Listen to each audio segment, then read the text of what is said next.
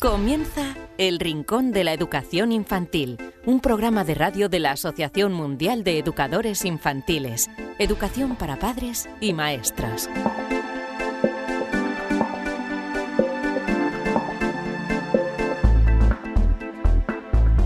¿Qué tal amigos? Bienvenidos a una nueva edición del Rincón de la Educación Infantil. Bienvenidos a El Rincón de la Educación Infantil número 30.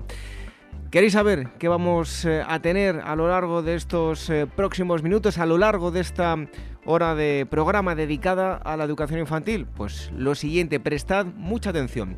En primer lugar, la primera entrevista, entrevista con el experto. Hoy tenemos como invitada a Isabel García. Ella es psicóloga clínica, responsable de Positiva Apoyo Psicológico. Nos va a hablar de la importancia de la amistad en la primera infancia, el aprovechamiento de las primeras riñas, las primeras peleas para inculcar eh, valores en los más pequeños. De todo ello hablaremos con Isabel García. También tendremos eh, a Rafael Sanz, nuestro experto, que contestará todas las preguntas que nos habéis enviado a rincóninfantil.org. La psicóloga Elvira Sánchez nos acercará la experiencia del niño Albert y ese estudio que hicieron con eh, este pequeño, un tanto cruel, pero que se saca unas eh, enseñanzas bastante importantes del estudio y del padre, ya lo verán. Y también tendremos una experiencia, en este caso nos iremos hasta Navarra y hablaremos de musicoterapia. Verónica Coello, desde Buriada, eh, nos hablará de este asunto, de la musicoterapia, lo importante de aprender y eh, de alguna forma inculcar la música en los niños para que se beneficien en otros muchos aspectos de la vida. Y como siempre terminaremos con un cuento. Bueno, recordamos que tenemos una página web a vuestra entera disposición donde vais a encontrar este programa de radio y muchas otras cosas, material relativo a la educación infantil, no solo para educadores, sino también para padres vais a encontrar, repito, material tanto valioso para padres como también para maestros. Y si queréis descargar nuestro programa, muy fácil, tenéis que entrar en waece.org y nada más entrar vais a ver un apartado donde pone programa de radio. Y ahí tenéis un listado muy muy gráfico de los programas hasta ahora emitidos. Con este, repito, ya van 30 programas. Y también contamos con un correo electrónico por si nos queréis eh, mandar preguntas para que las contesten nuestros expertos. Eh, también si queréis proponernos algún tema, si tenéis alguna experiencia que ya habéis llevado a cabo en vuestro centro y queréis contárnosla, pues nos escribís a rincóninfantil.org y nos pondremos en contacto con todos vosotros. Eh, os mando un fuerte abrazo. David Benito, el que os habla. Así que en un momento, después de la pausa, estamos con Isabel García hablando de la importancia de la amistad.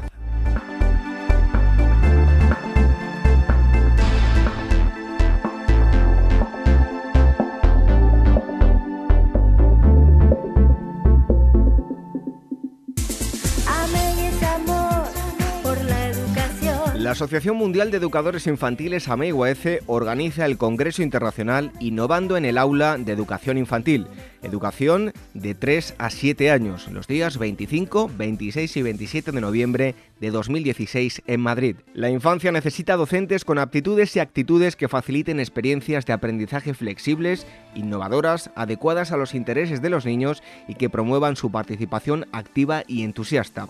Un docente que se convierte en investigador que acompaña al niño en la búsqueda y construcción de su aprendizaje. En este congreso, la innovación educativa supone el punto de partida para la exposición de todos los ponentes, expertos en las diferentes estrategias metodológicas del aprendizaje infantil. Además, distintas exposiciones plantearán innovaciones para el desarrollo de la creatividad en los campos artísticos, la robótica, el aprendizaje cooperativo, la lectoescritura o el bilingüismo. Apuntad esta fecha, 25, 26 y 27 de noviembre de 2016. Tenéis toda la información en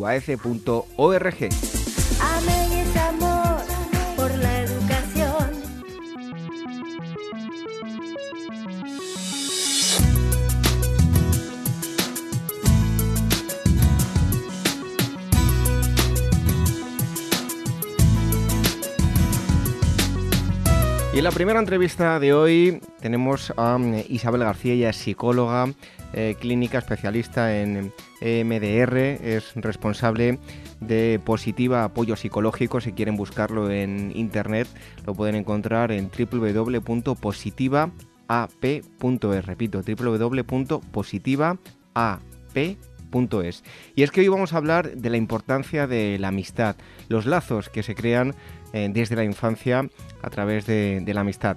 Isabel García, muchísimas gracias por estar con nosotros en el Rincón de la Educación Infantil.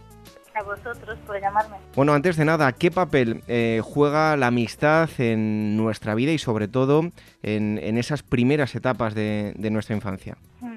Pues la amistad al final es un lazo relacional que establecemos con otras personas, entonces eh, lo que trae a nuestra vida, si es un lazo sano, es sobre todo cuidado, apoyo, podemos desarrollar actividades afines con otras personas. Eh, y en los primeros años, pues los, las niñas y los niños están aprendiendo a interactuar, a dar y recibir e intercambiar emociones, pensamientos y sentimientos. Entonces es un aprendizaje fundamental para, para luego cómo se van a relacionar con el, con el resto de personas. Bueno, un reciente estudio de la Universidad de Harvard, eh, realizado por el profesor de psicología Dan Gilbert, afirma que em, pasar tiempo de calidad, esto es muy importante, con la familia y con los amigos, es el único camino, hacia la felicidad. ¿Es por ello, eh, Isabel, que debemos inculcar estos valores en, la infancia? Claro, es que el desarrollo de una persona eh, no, no solo trata del ámbito educacional o profesional o intelectual, por eso en, los colegios, en las escuelas, lo que deberían eh, es que sean lugares integrales, que no solo traten a lo mejor la formación pues es intelectual o, más orientada hacia el desarrollo profesional o educativo, sino que también la educación eh, tiene, tiene relación con el respeto hacia la naturaleza, hacia otros seres vivos, hacia el resto de personas. O sea, no es que sea eso menos importante que aprender matemáticas o otro tipo de, de asignaturas que, ya tienen perfectamente integradas y es como que eso sí lo tienen que aprender. Por lo tanto, ¿qué importancia le debemos dar em, al valor de la amistad mm, dentro del, papel em, pedagógico? Es que desde nuestro punto de vista no se puede separar realmente lo relacional ni lo emocional de lo intelectual ni del rendimiento académico. O sea, el, el problema ahí es que en nuestra sociedad lo tenemos como disociado pero, pero en realidad no funciona así, porque un niño que no está rindiendo muchas veces más que problemas intelectuales está teniendo problemas emocionales. Y la amistad o la, o la forma de relacionarte con otras personas o, como tienes, o, el apego, que es muy importante, que es la relación con, con las personas que te cuidan, están directamente relacionadas con todo eso. Bueno, voy a citar ahora a Karen Carter, es una de las autoras del estudio Una pedagogía de la amistad. Afirma que en las escuelas infantiles los pequeños establecen relaciones de amistad a través del juego. Eh, ¿Estás de acuerdo con, con esta afirmación, con este estudio? Claro, ellos empiezan a ensayar todo con el juego. Ensayan comportamientos, ensayan, copian lo que ven de los adultos entonces, así es como empiezan a establecer también como mini relaciones con sus compañeros. Al principio, como no tienen mucha conciencia de sí mismos, o sea, del, del, otro, de la relación con el otro, pues lo hacen de una manera más, mm, más aislada, o sea, ellos están jugando y de repente tienen otra persona, otra personita ahí que está jugando también, pero no es como que no interactúan mucho de persona a persona, pero luego ya se van creando lazos más íntimos en los que sí que desarrollan relaciones y, y tienen sus propios códigos ellos. Bueno, eh, las primeras peleas, más allá de verlo como algo eh, negativo, eh, puede servir como, como instrumento. Em, Isabel, es una buena oportunidad, sin duda, para inculcar valores en los pequeños cuando vemos esas primeras riñas, ¿no? Sí, totalmente, porque si tú enseñas a una niña o un niño a identificar primero sus emociones, que sería un paso increíble, y a hablar sobre lo que ha pasado y a darles a, darles oportunidades o, generar o que puedan generar opciones sobre eso que ha ocurrido les estás enseñando algo súper valioso porque ya van a aprender a, relacionarse así con, con otra en otro tipo de ámbitos ya no solo el de la amistad sino con, con otros ámbitos que son también muy útiles. Antes de conocer y para ir concluyendo el eh, bueno el eh, cómo abordas la, psicología, em, me gustaría que, le dieses un eh, consejo tanto a padres como maestros con el valor de la amistad. No sé, ¿qué les puedes aconsejar a ambos? Pues yo siempre lo que aconsejo es que enseñemos desde el ejemplo y el ejemplo para todo tipo de relaciones es el respeto el tema ahí es que el primero que te tienes que respetar, que respetar eres tú mismo. Entonces, muchas veces lo que hacemos cuando trabajamos con niños es un trabajo con las personas que trabajan con esos niños, porque lo que ocurre muchas veces es que se proyectan cosas de uno mismo en la educación de, de las niñas y de los niños. Entonces, lo primero es aprender a respetar y a respetarte y a partir de ahí, con el ejemplo, los niños van a aprender lo que es respetar y respetarse. Bueno, ya para concluir, Isabel, nos eh, gustaría bueno, preguntarte que nos explicases por el método que lleváis a cabo en, vuestra clínica, en Clínica Positiva Apoyo Psicológico. Recordamos en la página web que es eh, positivaap.es si la queréis visitar, si queréis hacerle alguna consulta a, Isabel. Em, bueno, em, el abordaje psicoterapéutico del EMDR, ¿en qué consiste? Es un estilo terapéutico que empezó a trabajarse sobre todo con, con el tema de los traumas, con, pues, con violaciones, con, desastres naturales, con ataques terroristas, todo esto porque se vio que funcionaba muy bien como que desatascaba el estrés postraumático. Entonces al final se ha convertido en, en, un estilo terapéutico que lo que hacemos básicamente, por lo menos nosotras, es liberar todas las trabas emocionales que se han podido ir construyendo, que no tiene por, qué ser solo con un trauma concreto y específico, sino que muchas veces educacionalmente o, en los vínculos de apego tenemos como mini traumas que se nos van eh, asimilando en el, en el mapa mental nuestro. Entonces es como que lo vamos limpiando eso para que la persona pueda elegir sentir eh, de una forma o de otra. O sea, muchas veces tenemos ya automatizado una manera determinada de pensarnos a nosotros mismos y al entorno y a las relaciones que tenemos. Entonces, cuando esa persona puede ver eso de una manera clara desde fuera, es más capaz de elegir si quiere seguir haciendo eso que había hecho hasta ahora de manera inconsciente o otra forma que le funcione mejor. Por lo tanto, si tenemos un pequeño que ha vivido una situación eh, de estrés bastante impresionable, eh, ¿debemos esperar a ver su reacción o es el momento de empezar a trabajar a nivel psicológico con, con los pequeños? Pues depende muchísimo del niño, de la situación y de todo, ¿no? Pero sí, o sea, habría que estar bastante pendiente. A ver, el tema es, si un niño tiene una base de apego seguro, es mucho más fácil que el trauma siempre y cuando se lo acompañen y se lo expliquen y, lo pueda ir sacando, digamos, que lo gestione más o menos bien. El problema es que normalmente esas situaciones no se dan, o bien porque no hay, no, hay ese espacio de comunicación, o porque el apego no es del todo seguro, o porque no sabemos cómo manejar la situación bien. Entonces, si vemos cualquier cosa que el niño actúa raro, o sea, un niño que no está feliz se le ve más o menos rápido, ¿no? Porque los niños son muy son muy para afuera, entonces o se enfadan o están callados o de repente mm, están diferentes de cuando de cuando están bien, están jugando y están de, de la otra manera. Entonces sí que habría ahí que decir, bueno, aquí está pasando algo, vamos a ver cómo lo hacemos, ¿no? O se habla con las personas que conozcas o vas a ayuda profesional, que yo creo que también hay que desestigmatizar eso porque tanto los adultos como los niños necesitamos a veces colocar cosas y no, no es grave, es como, bueno, vas, lo colocas y estás bien y ya está. Bueno, pues eh, si quieren ustedes más información, les volvemos a remitir a esa web, a positivaap.es. Hemos estado hablando con su responsable, que es Isabel García, psicóloga clínica, especialista en EMDR, que nos ha estado explicando ahora mismo eh, en qué consiste eh, esta pues, forma de, abordar la, psicología. Isabel García, muchísimas gracias por haber estado con nosotros en el Rincón de la Educación Infantil. Muy amable, muchas gracias.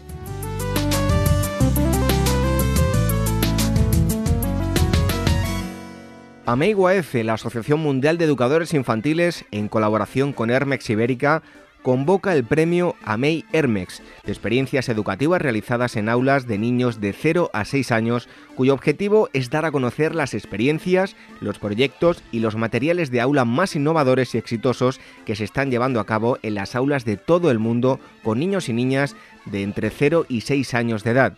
Hay dos categorías, experiencias con niños y niñas de 0 a 3 años y con niños y niñas de 0 a 6 o 7 años. El trabajo ganador de cada categoría recibirá 1.000 euros y además asistirá al Congreso Internacional celebrado en Madrid, innovando en el aula de educación infantil los días 25, 26 y 27 de noviembre de 2016. Tenéis toda la información en uaf.org. El Rincón de la Educación Infantil, la radio de la Asociación Mundial de Educadores Infantiles.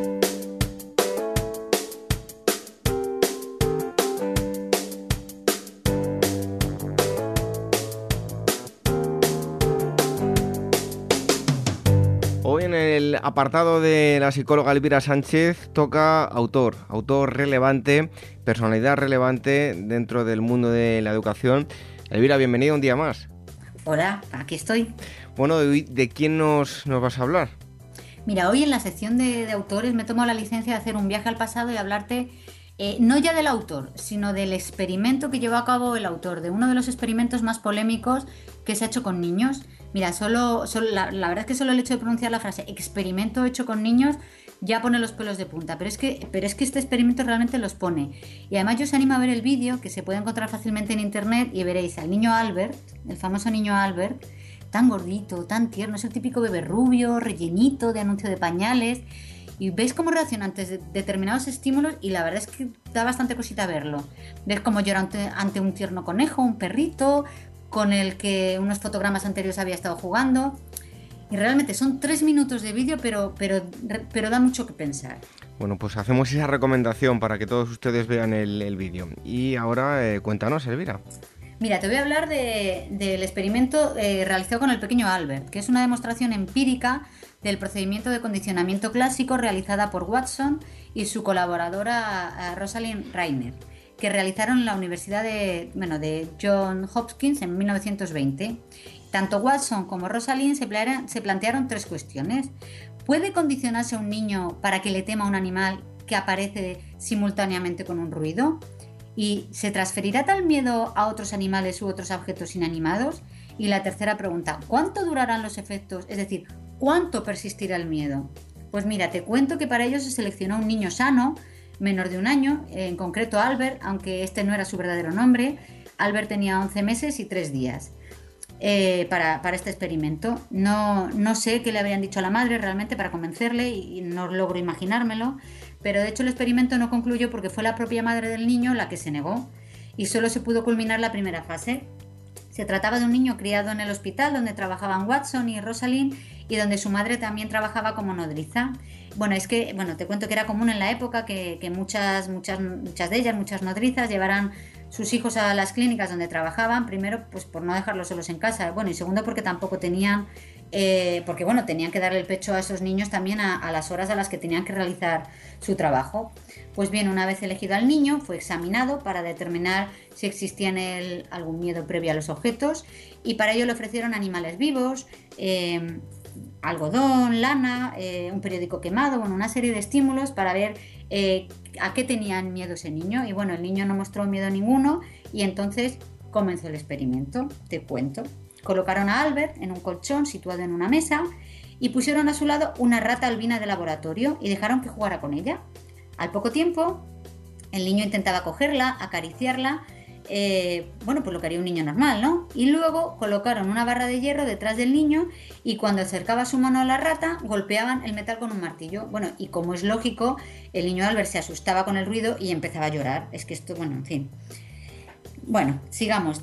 Tras siete repeticiones, eh, probaron a ponerle solo la rata y mostraba claras señales de miedo y se negaba a acercarse a la rata y quería irse de allí.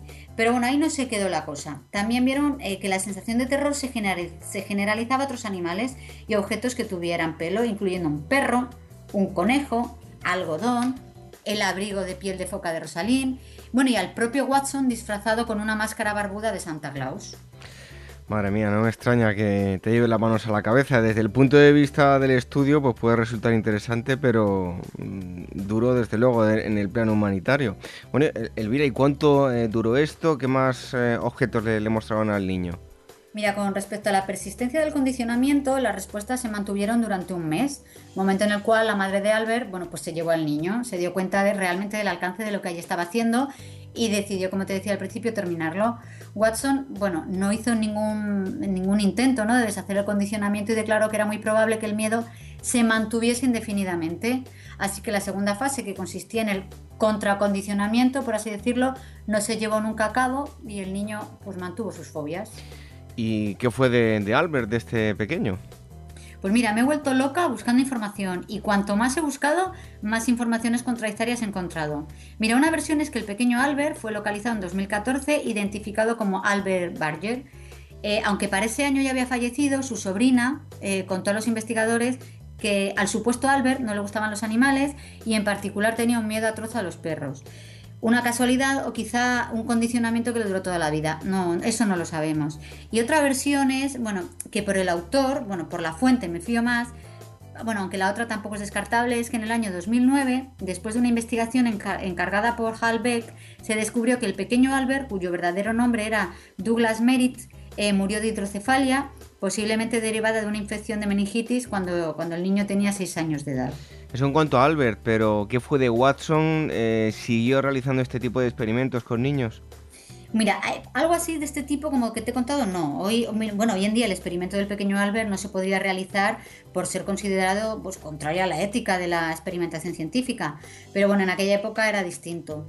Y aunque el experimento bueno, tenía graves problemas de diseño y nunca se ha vuelto a repetir, se considera un clásico de la historia de la psicología. Para muchos, eh, los datos de Watson y Rainer entran en la categoría de resultados interesantes pero ininterpretables. Y el experimento del pequeño Albert tuvo una consecuencia, al menos para los autores. Y bueno, cuéntanos, ¿qué, qué fue lo que les pasó? Bueno, mira, aquí ya salimos de la ciencia y entramos en el terreno de la prensa rosa.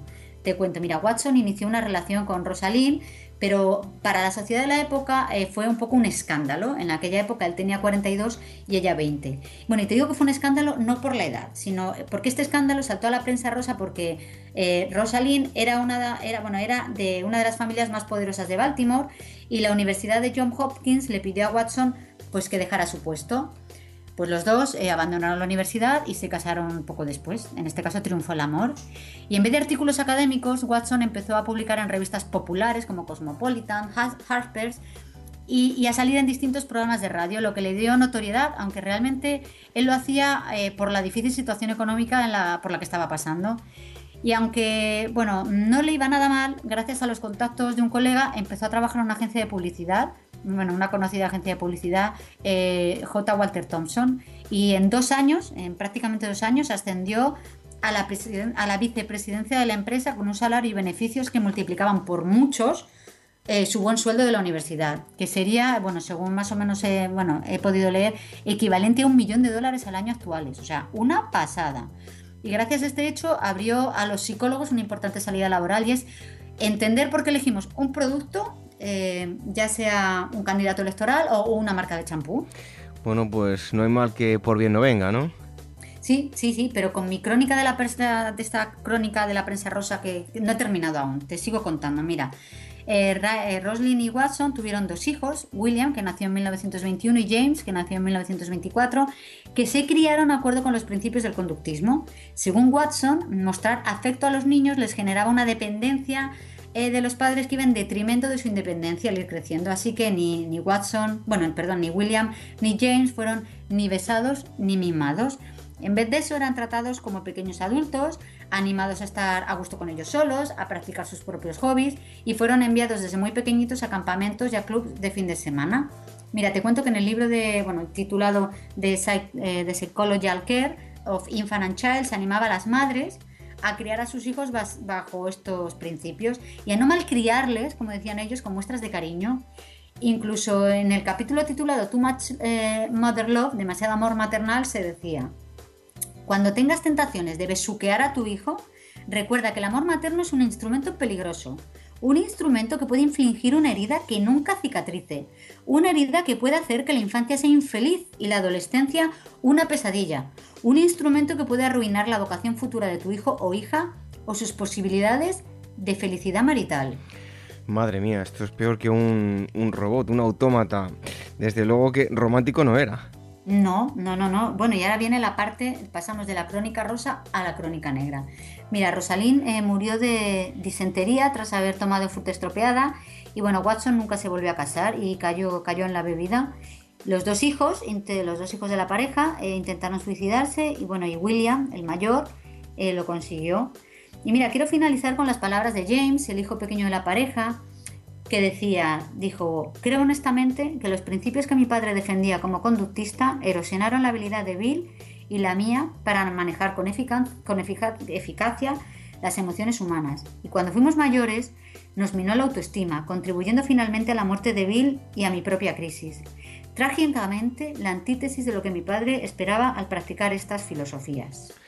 Madre mía, esto nos lleva a pensar lo importante que es, eh, bueno, pues educarse dentro del amor y del cariño, ¿no? Yo creo que hay que besar mucho, eh, abrazar mucho, porque cuando no estás malcriando por dar besos y abrazos, estás transmitiendo el mensaje de que tú quieres a tus hijos, de que son importantes para ti. Y eso, eso es bueno para los niños, eso le fomenta también la autoestima, el sentirse queridos, el sentirse eh, apreciados por las, las personas que le rodean. Bueno, pues el estudio más importante, pensamos que era el del niño Albert, pero el estudio y, la enseñanza más importante se saca de, la experiencia con sus propios hijos.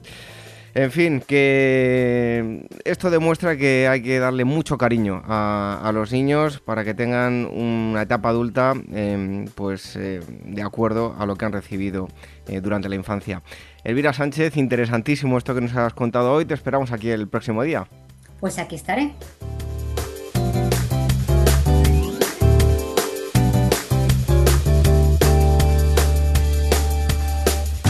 ¿Quieres formar parte de la gran familia de profesionales de la educación infantil del mundo? Solo en Facebook somos ya más de 110.000. Asociate hoy mismo y empieza a disfrutar de gran cantidad de ventajas de las que ya disfrutan maestros como tú. Y cuantos más seamos, más podremos hacer por mejorar la calidad de la educación que reciben los más pequeños. Todos los detalles en la web de la Asociación Mundial de Educadores Infantiles www.uaece.org. El Rincón de la Educación Infantil, la radio de la Asociación Mundial de Educadores Infantiles. Ya sabéis que aquí en el Rincón de la Educación Infantil tenemos nuestro propio consultorio. Nos enviáis preguntas para los expertos, para Marisol Justo y para Rafael Sanz. Hoy está con nosotros Rafael Sanz. Como siempre, bienvenido un día más al Rincón de la Educación Infantil, Rafael. Muchas gracias, encantado de poder, no de solucionar, porque a lo mejor eso no lo logro, pero sí me daría por satisfecho con hacer reflexionar a la, gente que nos manda sus dudas, sus consultas, porque de su reflexión puede ser que salga seguramente una solución seguro, seguro que más plausible que la que yo pueda ofrecer. Gracias, David. Bueno, pues seguro que, muchos de los oyentes se sienten reconfortados con las palabras de, Rafael. Y bueno, pues vamos a ver si en este caso también, em, en este caso nos vamos a ir hasta nada más y nada menos que Argentina, Magdalena Ortiz y nos escribe lo siguiente. El otro día escuché en su programa una entrevista sobre el juego motor, efectivamente, dedicamos la primera parte a ello, y puesto em, que los niños cada vez van menos a los parques y tienen, tienden más a jugar en casa con tablets, teléfonos y consolas de videojuegos, ¿no debería hacerse más hincapié en las escuelas sobre la importancia del juego motor? Eh, bien, Magdalena, un saludo a Argentina y vamos con tu, con tu consulta. Un niño niña en esta etapa, en etapa infantil, necesita, no es que le venga bien, es que necesita el desarrollo motor. ¿eh? Se relaciona mucho desarrollo motor, desarrollo cognitivo y necesita el, movimiento. el aprendizaje únicamente estático, evidentemente, pues no le va a llevar eh, así a ningún sitio, vamos, que, que es eh, no solo conveniente, sino también eh, bien, me viene a la cabeza una expresión que decía un ponente en uno de los congresos que organizamos en AMEI, y creo que es muy cierto. El, un niño de educación infantil tiene que tener el culo aireado, no puede aprender sentadito en una silla, tranquilos, tranquilos, no os mováis, que yo os voy a explicar, que yo os voy a decir. No, un niño tiene que aprender en, en, esas edades, tiene que aprender en movimiento. Me hizo gracia y me gustó mucho lo de, lo de que tiene que tener el culo aireado, lo de momentos tranquilos y para actividades eh, sedentarias y tranquilas, sí, tiene que haber, pero no toda la jornada. ¿eh? Los niños en esa edad aprenden mucho con el, con el movimiento. O sea que sí, estoy de acuerdo contigo en que el, desarrollo motor se, desarrolla y se optimiza con, con movimiento, activando, activando todo el, todo el sistema motor del niño. Bueno, pues vamos con la segunda pregunta. En este caso nos la mandan desde Santander y el remitente es Olaya Navarro y nos dice lo siguiente. Soy educadora y conozco eh, a otras muchas maestras que suelen sentar a los niños más revoltosos en clase junto con los más tranquilos y obedientes. Algunas veces sale bien, pero en ocasiones el tranquilo se ve contagiado por el inquieto y desobediente. ¿Son favorables em, de utilizar esta estrategia? Bueno, pues vamos a ver, eras Olaya. Eh, tiene un poco relación con la respuesta que di en la pregunta anterior. Yo creo, no sé a qué etapa educativa te refieres. Eh, yo creo que mm, te refieres al menos al segundo ciclo de, educación infantil 3-6 o más bien yo creo que a primaria.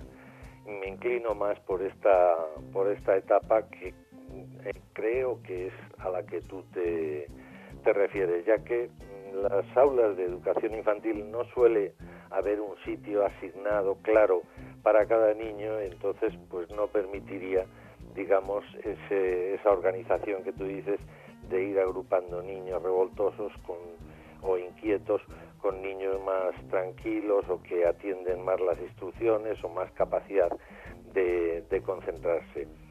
En cualquier caso, mm, yo veo bien lo he dicho muchas veces desde aquí, desde este programa, la heterogeneidad, o sea, no agrupar eh, por, mm, por similitudes, digamos. O sea, que yo soy partidario de, y no con el objetivo de que se contagien, sino de que aprendan a convivir. Los alumnos tienen que aprender a convivir y a relacionarse con todo tipo de actitudes, eh, con todo tipo de, morfologías incluso, los bajos con los altos, tienen que ir con el objeto de que se acepten, de que sepan convivir juntos, porque yo creo que son, eh, así estaremos eh, sentando las bases para mm, una sociedad más equilibrada, más justa, más agradable, más bonita. Entonces, en el caso concreto que me, que me dices, no solo con el objetivo de que se contagien unos a otros, sino de que aprendan a aceptarse y a convivir y aprendan lo mejor unos de, otros. Tanto en ese aspecto que mencionas tú, que puede ser la, actividad, hiperactividad, hiperactividad, como en cualquier otro aspecto. Bueno, y vamos con la tercera pregunta. En este caso nos la mm, remiten desde Madrid y em, es eh, Gonzalo de la Fuente. Dice lo siguiente, he leído en una entrevista a Pepa Alcrudo, una de las autoras del informe La educación infantil en España, es de 2014, que dice que la educación infantil está retrocediendo al sistema asistencial anterior a la transición. Entre otras cosas, eh, dice que hoy en día se ven actitudes y pautas de crianza de generaciones antiguas como tapar la nariz a los niños eh, para que mm, abran la boca. Eh, cuando me imagino que se quiere referir cuando no abran la boca, cuando no quieren comer o tirarles del brazo para que obedezcan. ¿Qué les parece todo esto? Pues eh, Rafa, cuéntanos.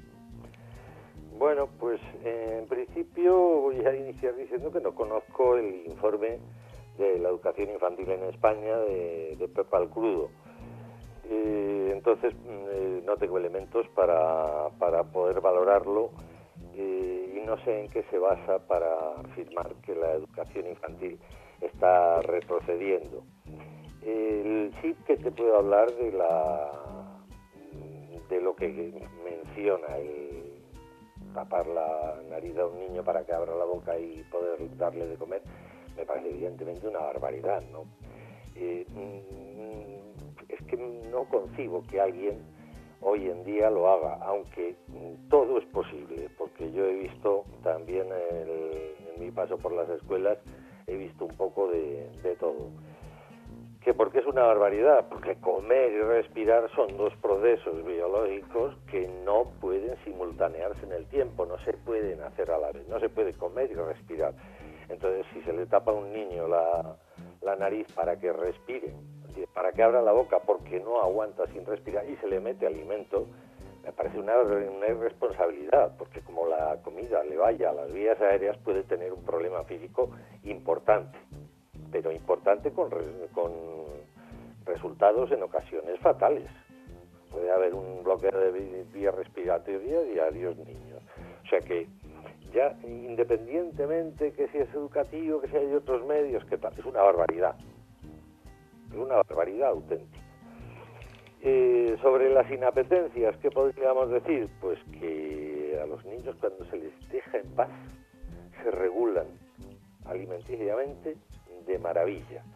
O sea, que mi tesis es que nosotros, los adultos, debemos eh, decidir qué es lo que deben comer y ellos deben decidir cuánto. En educación infantil la anorexia no existe, es un término que se aplica a edades eh, posteriores. Eh, no se han descrito casos de consecuencias fatales de un, de un niño que se ha dejado, eh, digámoslo, morir por no comer. O sea, es muy, muy difícil.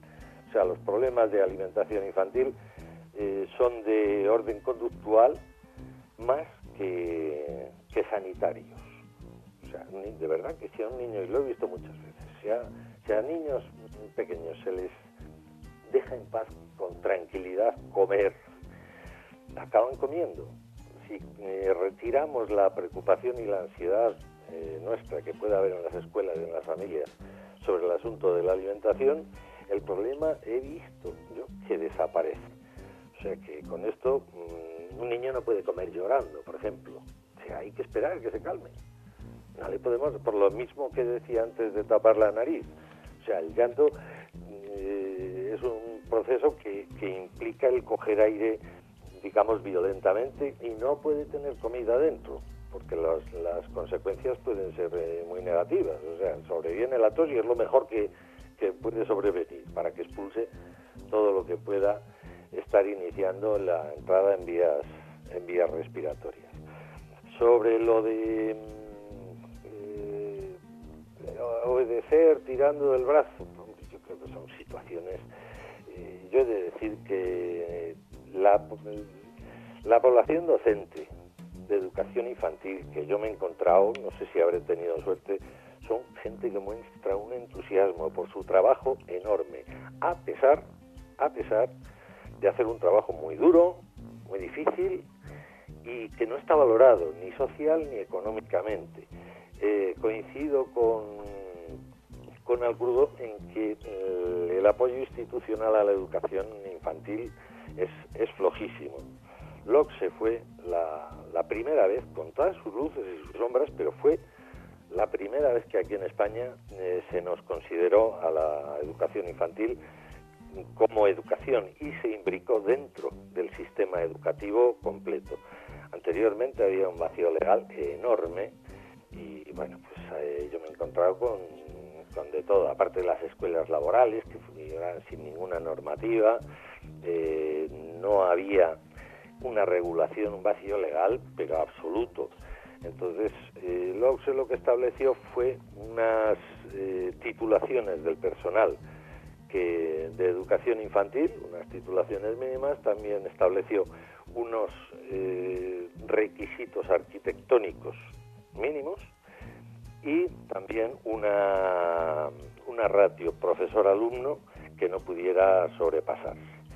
Entonces, estas tres cosas sí eh, es un primer paso y es eh, poco, pero al menos fue un intento de que no hubiese escuelas infantiles en garajes eh, mínimamente acomodados, en que una señora sin ninguna formación desde su casa pudiese un cartel en su propia casa diciendo guardería, diese población infantil, algo, algo hicimos. Luego, luego hemos retrocedido institucionalmente, entonces la LONCE, la pues, mm, eh, casi nos metían en el asunto asistencial, incluso ha habido algún intento de que no estuviese regulado la educación infantil por el Ministerio de Educación, sino que se ocupasen otras instituciones, como puede ser asuntos sociales, etcétera, que es volver al carácter asistencial de la educación infantil, lo cual a mí me parece una barbaridad, porque siempre que tengo ocasión insisto en el carácter educativo de esta,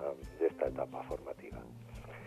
Eh, si hemos retrocedido, yo creo que estamos mejor. Yo creo que estamos mejor ¿Que falta mucho por hacer? Sí, sí, y que se debe dar mucho más apoyo institucional, más reconocimiento, tanto social como económicamente, a los docentes de educación infantil, por supuesto. ¿eh? Queda mucho por hacer, pero yo creo que mm, algo se ha avanzado. Yo conocí la época y, sí, había ilusión y entusiasmo, pero de una parte de los docentes, pero poco más ahora yo lo veo algo, algo mejor por los congresos que hacemos. La gente infantil eh, tiene un entusiasmo que no veo yo en otras etapas educativas. Esto lo, lo constatamos en los congresos que organizamos desde ahí, que eh, los de infantil se nos llenan, nos llenan completamente. Y la gente utiliza su tiempo de ocio, que es un fin de semana, sus pocos recursos que tienen, porque tienen un coste económico, en eh, formarse meter calidad en sus aulas. Esto es admirable y eso está pasando ahora. Bueno, pues esa era la tercera de, las preguntas, un punto de vista bastante más optimista del que nos eh, hacían llegar. Son preguntas que nos han enviado Magdalena Ortiz desde Argentina, Olaya Navarro desde Santander y Gonzalo de la Fuente desde Madrid. A todos ellos les damos las gracias por habernos escrito a rincóninfantil.org y también le damos las gracias a Rafa por haber estado un día más con nosotros, Rafael Sanz junto con Marisol Justo, ambos expertos que intentan contestar todas vuestras preguntas. Rafael, muchísimas gracias y te esperamos aquí próximamente en el Rincón de la Educación Infantil. Gracias a vosotros y aquí me tenéis para lo que queráis, cuando queráis.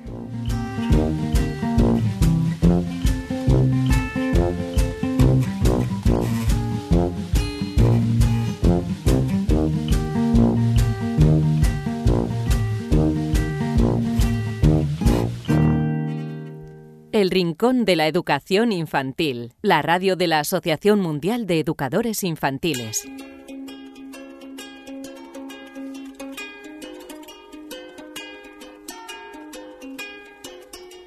Y es el momento de hablar de experiencias, experiencias que nos van a llevar en este caso hasta eh, Muriada, Navarra, y vamos eh, a entablar conversación con el Centro Amor de Dios. Allí tenemos a em, Verónica eh, Coello Delgado.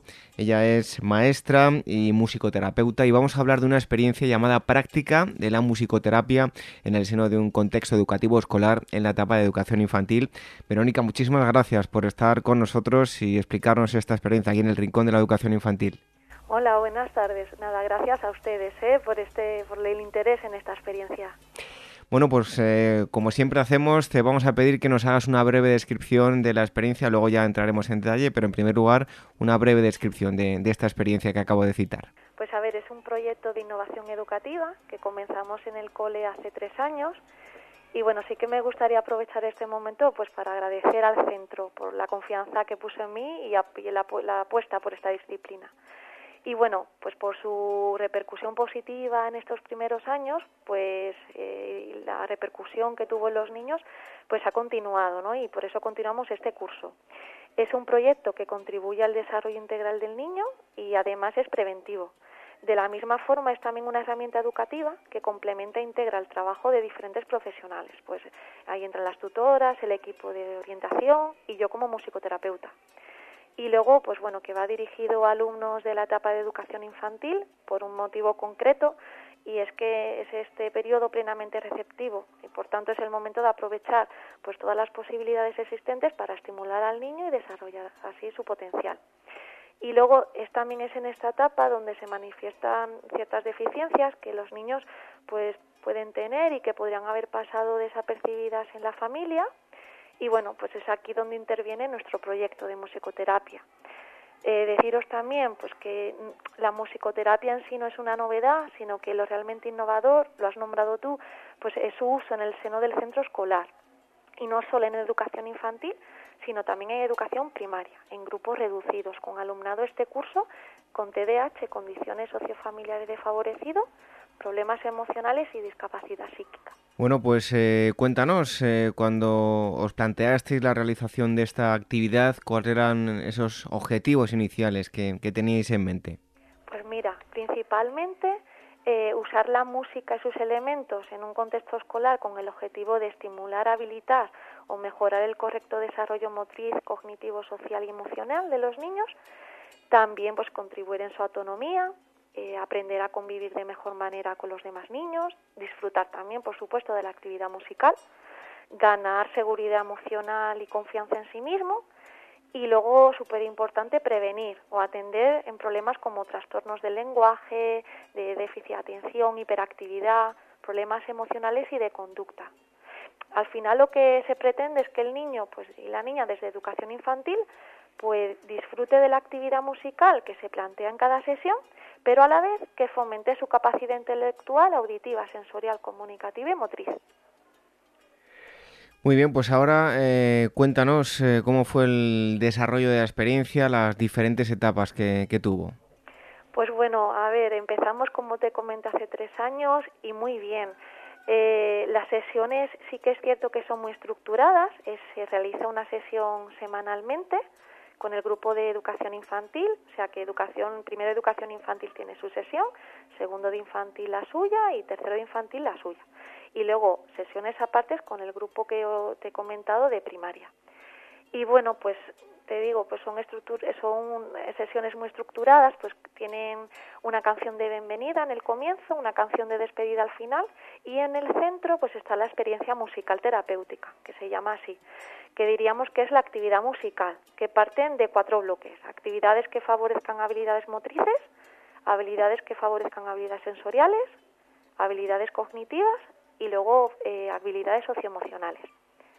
Y bueno, pues eh, muy bien, la acogida fue muy buena, los niños fueron mejorando eh, y bueno, ves que disfrutan, que, van mejorando esas esas capacidades ¿no? que, que les cuesta y al final con la música pues es mucho más fácil. Muy bien, Verónica, pues eh, cuéntanos qué nos puedes decir acerca de la metodología que, se ha empleado y, los recursos necesarios para llevar a cabo la experiencia. Comento la metodología, pues según el objetivo o objetivos que se quieran trabajar en cada una de las sesiones, como os he comentado, y también las características del niño de los grupos, pues en este caso yo utilizaré la música de una manera u otra. En algunos casos la música va a actuar como estímulo y otras veces la actividad musical es la excusa pues para conseguir que el niño trabaje una dificultad. Es por este motivo ¿no? que la musicoterapia es muy útil en la mayoría de problemas propios en los primeros años del niño. Eh, se utiliza una doble perspectiva en la metodología, metodología activa y metodología pasiva, y luego dos tipos de terapias, dos formas de poder relacionarnos con los niños terapia verbal o forma verbal y terapia no verbal o forma no verbal. Y ya por último, eh, Verónica, em, en cuanto a las conclusiones, eh, una vez después de esos tres años de, actividad que habéis desarrollado, ¿cuáles son las conclusiones a las que, habéis llegado? Pues principalmente que contribuye al desarrollo integral del niño, que es lo que pretendemos desde este colegio siempre ha sido así, forma parte de nuestra manera de educar y vemos que la musicoterapia contribuye a ese desarrollo integral del niño porque no queremos que solo aprenda las curriculares, no lengua, matés, no inglés, no, lo que pretendemos es que él se desarrolle como persona y esto evidentemente le va a ayudar a ello. Y ahora sí, ya para concluir, eh, todos aquellos oyentes que nos estén escuchando, que tengan en mente mm, poner en práctica algo eh, una experiencia parecida o, igual a la que nos estás comentando, ¿qué consejo le darías a todos esos maestros? Pues les daría primero la formación, ¿vale? Porque yo soy maestra de música, pero luego me especialicé, ¿vale? En, experto universitario en, musicoterapia.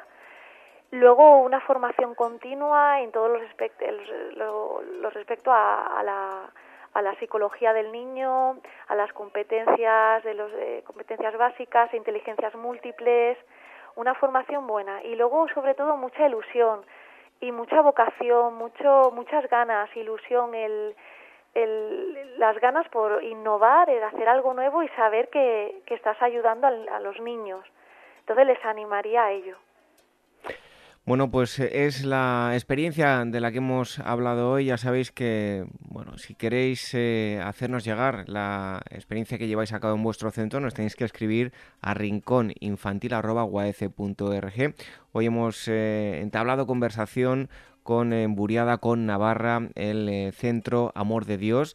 Eh, la experiencia que se llama Práctica de la Musicoterapia en el seno de un contexto educativo escolar en la etapa de educación infantil y eh, ha estado con nosotros. Eh, ella es maestra y musicoterapeuta y es Verónica mm, Coello Delgado. Muchísimas gracias por haber estado en el Rincón de la Educación Infantil. Gracias de verdad por vuestro interés en esta experiencia y darme voz para poder difundirlo. Muchas gracias de verdad. Un abrazo.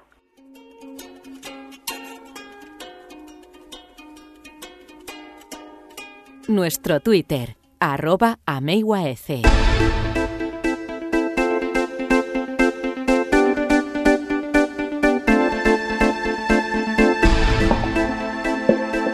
Esto es todo lo que ha dado de sí este programa número 30 del Rincón de la Educación Infantil. En primer lugar hemos hablado con Isabel García de la importancia de la amistad en la primera infancia ¿Cómo podemos aprovechar esas primeras riñas, las peleas para inculcar los eh, ciertos valores en los pequeños, el valor de la amistad, importantísimo. También hemos tenido con nosotros a Rafael Sanz que ha contestado todas vuestras preguntas. Elvira nos ha acercado la experiencia un tanto terrible del niño Albert, cómo terminaron viviendo no solo él, sino otros implicados en, este tipo de, educación. Y la experiencia nos ha llevado hasta Navarra. Hemos hablado de musicoterapia con Verónica eh, Coello. Y para terminar, como siempre, os vamos a dejar con un cuento en un momento. Antes os hacemos una recomendación y es que acudáis a la página web de la Asociación Mundial de Educadores Infantiles, aguaece.org, porque no solo vais a encontrar este programa de radio para descargar eh, este y todos los eh, anteriormente emitidos, sino también mucha información para eh, pues, bastante valiosa para maestros, pero también para padres. Y el programa de radio muy fácil, tenéis que acudir a eh, nuestra página web, repito, guac.org, donde pone nada más entrar programa de radio, ahí entráis y tenéis un listado de todos los programas emitidos hasta ahora con este, como digo, ya van 30 programas, nada más y, nada menos. Tenéis todos disponibles para descargar a través de mm, las plataformas como son iVoox y también a través de iTunes. Lo podéis hacer con vuestro ordenador de sobremesa, con vuestros eh, tablets, los dispositivos móviles. Hay aplicaciones en ambas plataformas gratuitas para que podáis suscribiros y descargaros el programa o escucharlo online. Si lo descargáis, pues lo podéis escuchar en el momento que queráis. Que os vais a dar una vuelta, lo podéis escuchar. Que vais en el coche camino del trabajo, en un viaje, lo podéis escuchar haciendo deporte, en fin, cuando vosotros em, queráis. Así que nosotros lo que hacemos es despedirnos hasta la semana que viene, pero antes os eh, recordamos nuestra dirección de correo electrónico rincóninfantil.org. Nos podéis enviar sugerencias, temas que os gustaría que tratásemos. Si tenéis alguna pregunta para nuestros expertos Rafael Sanz y Marisol Justo, o si tenéis alguna experiencia que habéis llevado a cabo en vuestro centro os ha encantado, habéis sacado unas conclusiones muy positivas y queréis contársela a otros maestros, pues nos escribís y nos ponemos en contacto con todos vosotros rincóninfantil.org. Y nosotros os emplazamos al próximo viernes, que es cuando subimos los programas. Los viernes, recordad, programa nuevo del Rincón de la Educación Infantil. Así que hasta la próxima semana. El Rincón de la Educación Infantil, la radio de la Asociación Mundial de Educadores Infantiles. El tren mágico. Hace mucho, pero muchos años, cuando aún no existían los aviones ni los coches, había un medio de transporte que todo el mundo deseaba usar. El tren mágico. Este tren no era un tren normal. Este tren viajaba a los lugares más remotos, a China, a Rusia, a Venezuela, a Albacete. Pero no solo viajaba a los sitios que aparecen en los mapas, no, no, no, no, no. También iba a otros países que quedan un poquito más lejos, pero al mismo tiempo un poquito más cerca. Iba al país de las golosinas, donde puede saborear todo tipo de dulces y caramelos. Al país del algodón, donde todo, todo era tan pero tan blandito que se podía saltar de una montaña a otra sin temor a hacerse daño. Al país de las flores, cuya visita no era recomendada a los alérgicos, o al país de los cuentos, donde se escuchaban historias y leyendas todo el día. El billete para viajar en este tren no podía comprarse. Eran las hadas, sí, eran las hadas las que se lo concedían a aquellos humanos que cumplieran tres condiciones. La primera de ellas era desearlo con todas sus fuerzas. La segunda era compartir aquello que uno tenía con los demás. Y la tercera era tocarse la punta de la nariz con el dedo gordo del pie izquierdo. Todo aquel que cumpliese estas tres condiciones podría viajar en el tren mágico tantas veces como quisiera. En un pequeño pueblo del sur de España vivía un hombre que a sus 48 años aún no había logrado viajar en el tren mágico. Y es que este hombre no lo deseaba. Era tan, pero tan rico que pensó que nada había en todos esos países a los que viajaba la gente que él no pudiese conseguir con el oro de su padre. Pero un día su padre le confesó de dónde procedía toda la fortuna de su familia. Él sí consiguió viajar en el tren mágico y en él fue hasta un país que nadie más conocía, el país del oro. El hijo pensó, que si con el oro que tenía era feliz, cuán feliz sería con el doble o el triple de oro. Así que por primera vez en su vida deseó con todas sus fuerzas subir al tren mágico. Después de dos meses de duro entrenamiento, consiguió tocar con el dedo gordo de su pie izquierdo su nariz y muy a su pesar y a regañadientes compartió parte de su fortuna con la gente de su pueblo. Así fue como Genaro, que así se llamaba este hombre tan avaro, consiguió que las hadas le dieran su billete de tren. Cuando llegó el momento de subir al tren y decirle su destino a la hada conductora, no lo dudó un segundo. Voy al país del oro, exclamó Genaro, pues además de avaro, era bastante indiscreto. La gente que oyó aquello pensó que estaba bromeando o que en su avaricia se había vuelto loco, pues nadie conocía la existencia de tal país.